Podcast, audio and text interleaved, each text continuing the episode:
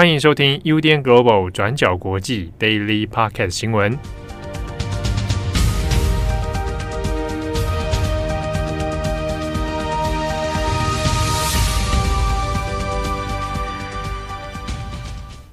Hello，大家好，欢迎收听 UDN Global 转角国际 Daily Podcast 新闻。我是编辑七号，我是编辑慧仪。今天是二零二二年十月七号，星期五。好，那这个已经要准备要放年假了。的心情。是啊，那大家这个年假期间啊，好好休息一下啊，还好好保重身体，不然最近这个礼拜好像大家呃，以转角国际团队而言，大家身体状况、生意状况起起伏伏啦。我想应该是季节变换的缘故，能量稍微偏低一点点。对啊，一下又下雨，然后什么样哦，那、嗯、难免哦，身体会有点酸痛。好像好像听起来有点老，风湿吗？没有，开始乱我，我没有，你猜风湿。好，OK，今天十月七号，我们首先要更新几则重大国际新闻。那第一条，我们要谈一下昨天在台湾时间下午，那发生于泰国，在昨天下午这个一个托儿所的枪击案，那造成了很多人的死伤，而且其中大部分是儿童。好，那我们接下来要谈的这个新闻，我们当当然是要把这个事件前因后果，我们再来稍微整理一下哦。不过它的内容因为涉及到比较有点令人不安的情节，那这边也请大家来注意哦。那我们先看一下这一个泰国的枪击案。那在昨天星期四十月六号的下午时间，泰国东北部农摩兰普府当地的一个托儿所就发生了一起无差别的枪击案，最后是导致三十六人死亡，其中有二十四人是孩童。凶手身份目前已经证实是三十四岁的前警察潘雅，他在六月的时候因为有吸毒的前科遭到了解雇。那这个枪击案件是震惊整个泰国，也是泰国史上最严重的单一大规模枪击事件，甚至呢，它的死亡人数也已经超过美国最严重发生在二零一二年造成二十六人死亡的单一校园枪击案。好，现在我们来讲一下凶手的背景，整理一下整个事件的脉络，还有现在的舆论风向。这次托儿所的所在位置是在泰国东北部的农摩兰普府，它是泰国最贫穷的一个省份之一。那这个托儿所也是公立的。那一般来说，这里的父母呢都会到其他的省份或者是大城市工作，所以有些就会把孩子送到托儿所里面，再不然呢就是把孩子留在父母还有亲属身边。那这次犯案的枪手潘雅，三十四岁，他是一位前警察。那因为吸毒，在六月被解雇。那么在昨天六号的早上，潘雅因为过去持有毒品，所以就出庭聆讯。法院预计是在隔一天，也就是今天，要对潘雅进行宣判。那结果呢，就在昨天的庭讯结束之后，接近下午一点的时间，潘雅就打算去到这个托儿所找自己的儿子。那他在发现儿子不在那边之后，就开始无差别用枪还有刀。杀害这一些五岁中的儿童。那潘雅在犯案之后回到家，也杀害自己的妻子还有儿子，随后就自杀身亡。那目前我们并不清楚潘雅的犯案动机，但是国家警察局认为潘雅在犯案的当下很有可能是有食用毒品的，所以精神出现恍惚。但这一点呢，还是要等到验尸结果出来之后，我们才可以知道。另外，潘雅的母亲也有提到。他不知道儿子到底为什么会这么做，但是有指出儿子这几年来压力都很大，包括欠债还有吸毒等等的问题。那也猜测有可能是因为原定他今天要出庭，所以压力也跟着倍增。那枪击事件之后，泰国的舆论里面也有很多不同的讨论。那我们简单提两个，第一个是枪械问题。再来就是当地多年的这个城府弊病，也就是要求贪腐的警队改革。那首先，我们确实很少看到泰国过去发生枪击案，但是可以特别留意的是，泰国的拥枪率是高于亚洲的其他国家的。我们这边引用《华盛顿邮报》的数据，泰国的人口有七千万，那私人拥枪就有超过一千万支，那其中有四百万支是非法的。在上一次泰国发生大规模的枪击案是在二零二零年，当时候是一位军人因为土地纠纷的问题而枪杀了二十九人。那这也是当时候泰国最致命的一起枪击案。那所以我们可以看到，托儿所跟这个二零二零年的枪击案，他们的凶手一个是警察，一个是军人，所以也就回应到我们的第二个问题：军警贪腐还有毒品的这个事情。那这次托儿所的枪击案，外界愤怒的原因之一也在于，竟然潘雅在六月已经被解雇了，那为什么他还可以合法的持有枪？那警队在做什么？为什么没有人发现这个问题？过去几年来，泰国社会其实也一直有要求警队改革的呼声，但是迟迟没有相关的行动，而类似的悲剧也是一再发生。我们在去年的时候，在 Daily 上面有提到，呃，这个乔警官的案件。当时候是有一位警官，乔警官，他因为勒索毒贩不成功，那最后呢是强行以这个塑胶袋套在运毒嫌犯的头上面，最后是导致运毒嫌犯窒息死亡，是震惊整个社会。那随后根据调查也发现，这一位乔警官他的薪水大概只有台币三万多块，但是呢却坐拥豪宅，还有很多辆的昂贵跑车。所以这次的枪击案，《纽约时报》也有提到一个问题，那就是基层的警察他们的薪水都非常的低，所以也会导致腐败的问题产生。那像是呢，他们可能会透过收取贿赂来赚快钱。那另一方面呢，高层警官通常又都可以逍遥法外，像是乔警官这样。但是呢，对于基层警官而言，他们的薪水低，然后又要听取这些高层警官的命令，所以压力也会来得更大。简单来说，就是整个警队的结构还有体制都出了问题。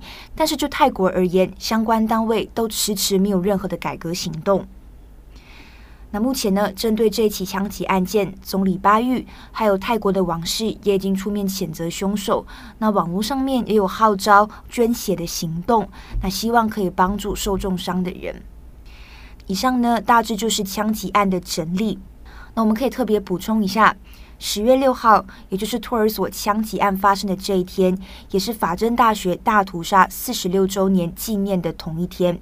那不过，相比起两年前的这个泰国学运，那这两年经过政府的镇压，还有疫情，法政大学纪念日这一天的讨论度已经相对来的比较低了。那另外拉出来，我们特别补充一下泰国的这个总理任期哦。那在十月的前夕，泰国的宪法法庭已经裁决。总理巴育可以继续担任总理，一直到二零二五年。那泰国是在二零一七年颁布宪法，规定总理的任期不可以超过八年。那巴育是在二零一四年政变上台，所以巴育的任期如果是按照政变的二零一四年开始计算，那么他在今年其实就要下台了。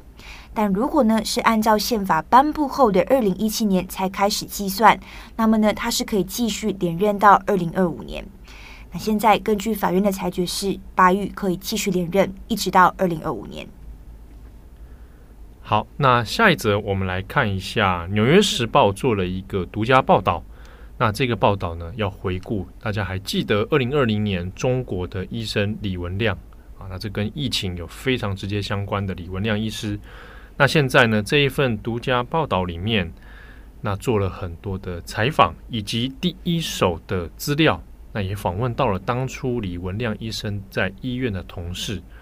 那主要呢，要来回顾一下当初李文亮医生他过世的时间点，其实存在着一些疑点哦。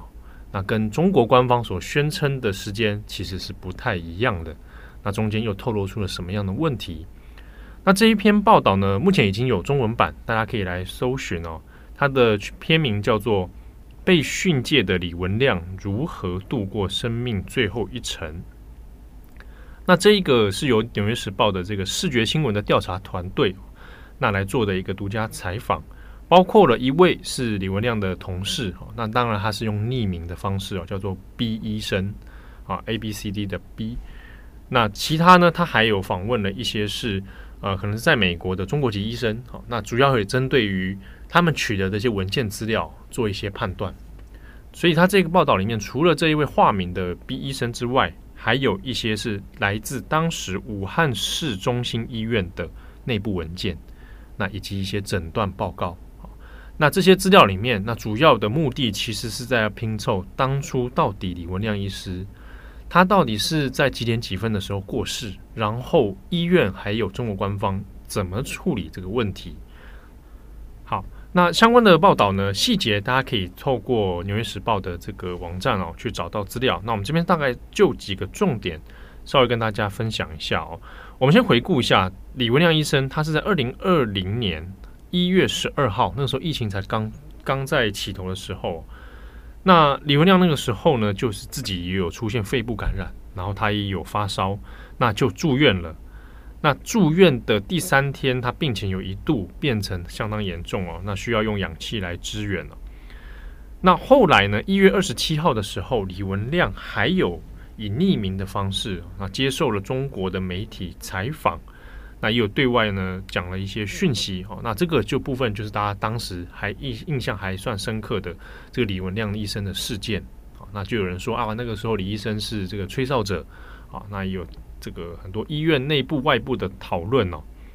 好，那后来他因为李文亮那个时候身体也已经状况不是那么理想，所以他在病床上的时候呢，还是有在接受一些新闻媒体的采访哦。不过呢，时间进入到二月。二月这个时候，李文亮的状况就已经很差。好，那二月六号的时候，那基本上可能他已经在很危急的状态了。那根据《纽约时报》访问的这位 B 医生，好，这就是李文亮的同事，他的说法是，二月六号晚上九点的时候呢，那他有去看的看探望一下李文亮，但他认为那个时间点，李文亮医生应该是已经走了。哈，按照程序的话。他的说法是已经可以宣告死亡。那官方媒体呢，是一直到晚上的十点四十分，那才先说，呃，李文亮医生是在晚上九点半的时候过世。可是到了隔一天哦，二月七号的时候，那医院的说法又改了，改成说他李文亮呢是在凌晨哦，二月七号的凌晨两点五十八分的时候才病逝的。那这个过程里面就有出现了哦，我们透过《纽约时报》所掌握的访问资料，还有内部文件里面有发现，的确官方有刻意在隐瞒李文亮医生的死亡时间。那中间还透过一些手段，希望能够企图让他看起来正在被抢救，比如说用人工肺的方式。那 B 医生就有针对这一点哦，表达他非常的愤慨，就是说已经知道他。明明就知道他已经没有生命迹象了，哈，却用一些方式来制造一个好像正在抢救他的一个假象，然后有对他的身体哦做了一些人工上的，比如说人工肺的方式，哦，那这个 B 医生认为说这是在羞辱李文亮，啊，那当然这篇报道里面主要还是讲的是说官方在这件事情上面，第一是刻意隐瞒，制造了一个假象啊，针对李文亮医生的死，那再来就是后续所发生的一连串啊。就是诶，把李文亮的形象怎么样塑造，然后以及在控制舆论方面啊，做了一些这样的限制。好，那这篇报道如果大家有兴趣的话，可以上网去找《纽约时报》被训诫的李文亮如何度过生命最后一程。那我自己当这个看完报道之后，其实我比较有有兴趣的是选在这个时机点的报道啊。下个礼拜就是中共的二十大，那我相信各家媒体其实已经摩拳擦掌哦，有一些。报道最近应该这一周或者再隔一周，大概陆陆续续都会出现啊。纽时这一篇其实效果，诶，我觉得后续可以再来做一些观察。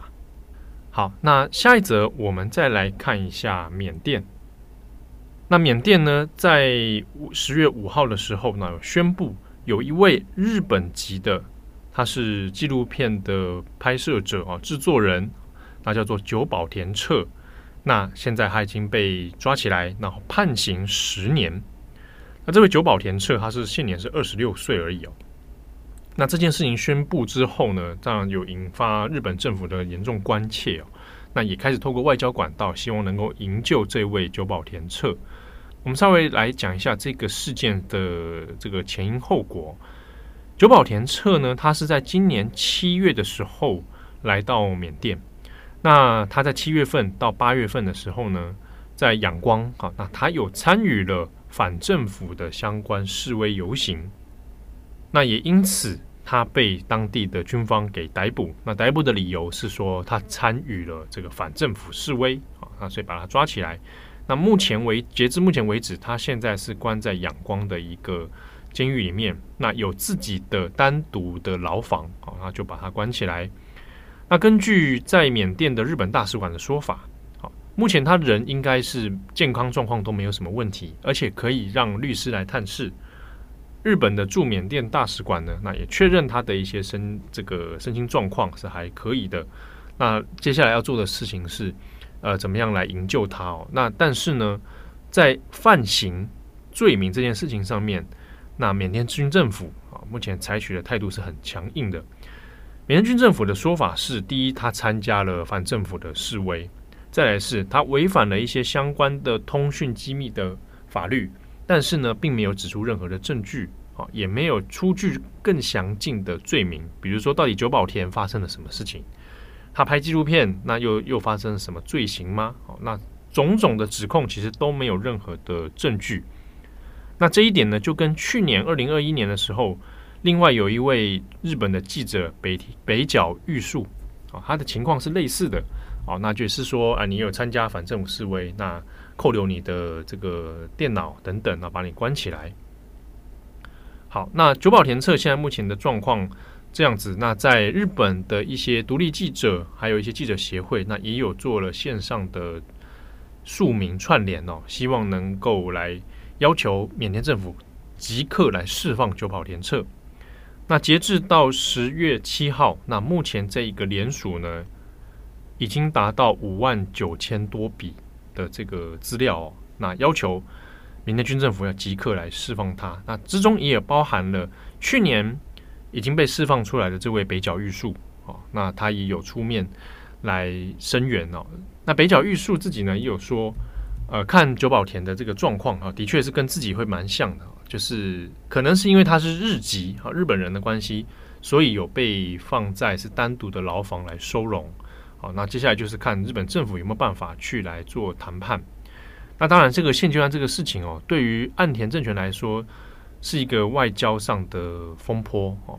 主要在于，因为岸田政权现在面临的内部问题蛮复杂的，那加上这一个外交上的一个状况，那去年已经有北角玉树了，今年又再来一次九保田侧。那过去本来讲说，诶，日本跟缅甸政府之间有一些沟通。顺畅的外交管道，好，那日本也还有在缅甸的一些事业投资，那还是再一次发生这样的事情，那要怎么来处理啊？那这个让岸田政权其实是蛮头痛的。好的，那以上是今天的 Daily Park 新闻。那算起来，其实三条新闻都算是蛮沉重的，真的。对，那尤其像昨天我们傍晚诶下午的时候做泰国的新闻嘛。那其实也有不少读者哦，他们留言其实也会说啊，就是看了真的是相当伤心。那尤其是照片、画面，其实照片陆续也进来，你看到小小的棺材，对啊，在那边。嗯，这边也跟大家讲一下，就是像像昨天我们的做法是没有用到太过激的照片，对啊，其实第一时间 Twitter 上是有的，但我觉得不要用比较好。我也是这样觉得。对啊，那有一些中文媒体当然会用马，当然是用马赛克啦，但我觉得那个东西就。诶，没有非用不可的理由啦，所以我就大部分 pass 掉。嗯。那如果到今天的话，十月七号，当然那个外媒的照片越来越多，我们在后台自己看到就还不少，但中间真的是有太多太直接的画面了，所以诶自己看也不舒服啊。我觉得也没有让大家觉得需要看那样的照片，所以如果你看相关新闻的时候会觉得不舒服，甚至有人看到标题都都会有一点冲击哦，那其实就先选择不要看。对啊，如果会影响的话，因为它没有让你非在当下知道不可的这个理由啦。好，那所以大家希望能够在不管是在阅听任何的资讯的时候，来能够稍微掌握一下，好自己阅读下的当下的那个感受，照顾自己的身心健康。对，好，那你稍微停一停，缓一缓，之后再来处理也都还可以啦。好，那连假的时间到了，好，希望大家也能够。多休息啊！如果平常很累的话，多休息。那这句话好像是我对你们讲了，也可以对你自己讲，送给你自己，送给我自己。啊，好的啊。那那节目的最后再稍微讲个稍微稍微开心一点的事情，好不好？嗯嗯嗯。下个礼拜就是在高雄有有一场正红啊，报道者的国际新闻主编呢。大家震惊，七号跟郑红原来这么年轻，他们是三十青壮年，三十青壮年，对对对对对，你讲的很对。对，那郑红跟我有有一场讲座啊，那今天十月七号，跟大家坦白说，那 PPT 我到现在都没做。那也很感谢高雄市立图书馆，因为本来它限量是六十人，那有加开，我后来好像是加到一百一十人。哦，好多，太过踊跃是不是？对对对，太踊跃了。那加开到现在应该是全满了。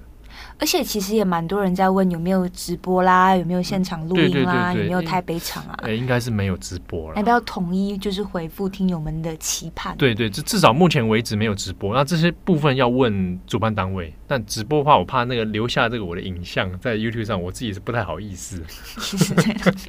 就是会被人家万一在剪辑成这个 Deep Fake 怎么办？应该是不会啊，没有这样，是不是？对，好，好。对啊，那录音应该也不会有，所以就是当做一期一会。好，我们与然后找很多听友来报名，所以呢，借这个机会来跟大家 say hello，hello world。你好吗？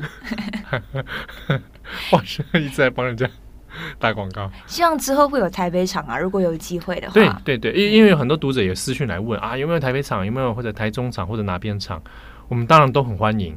好，就是如果有任何适合的单位邀请的话。那我们都很乐意来配合，嗯嗯，对啊。那如果要不要自己办？那如果有时间的话，有时间有机缘，哦，我们也很乐意要自己办一场，嗯、对不对？转角国际编辑的见面会，哦哦、好不好？哦，那交流会会呃厨艺交流会吗？我厨艺拿什么跟人家交流？哇，你很多马来西亚菜很了不，你那个半熟蛋就可以交流，就只有那一颗蛋了，因为拿不出什么其他的东西了。蛋不容易耶。我真的是满心感谢，谢谢你。对呀、啊，对我这个荷包蛋的支持。我，我自己弄半熟蛋也未必都成功哎，常常哇，要弄半熟蛋。荷包蛋我之前已经煎出一个心得，首先你要有一个好的平底锅啊，真的平底锅很重要。对啊、哦，好，那祝福大家有美好的廉假。我是编辑七号，我是编辑会议，我们下次见喽，拜拜，拜拜。感谢你的收听。如果想知道更多资讯，请上网搜寻 UDN Global 转角国际。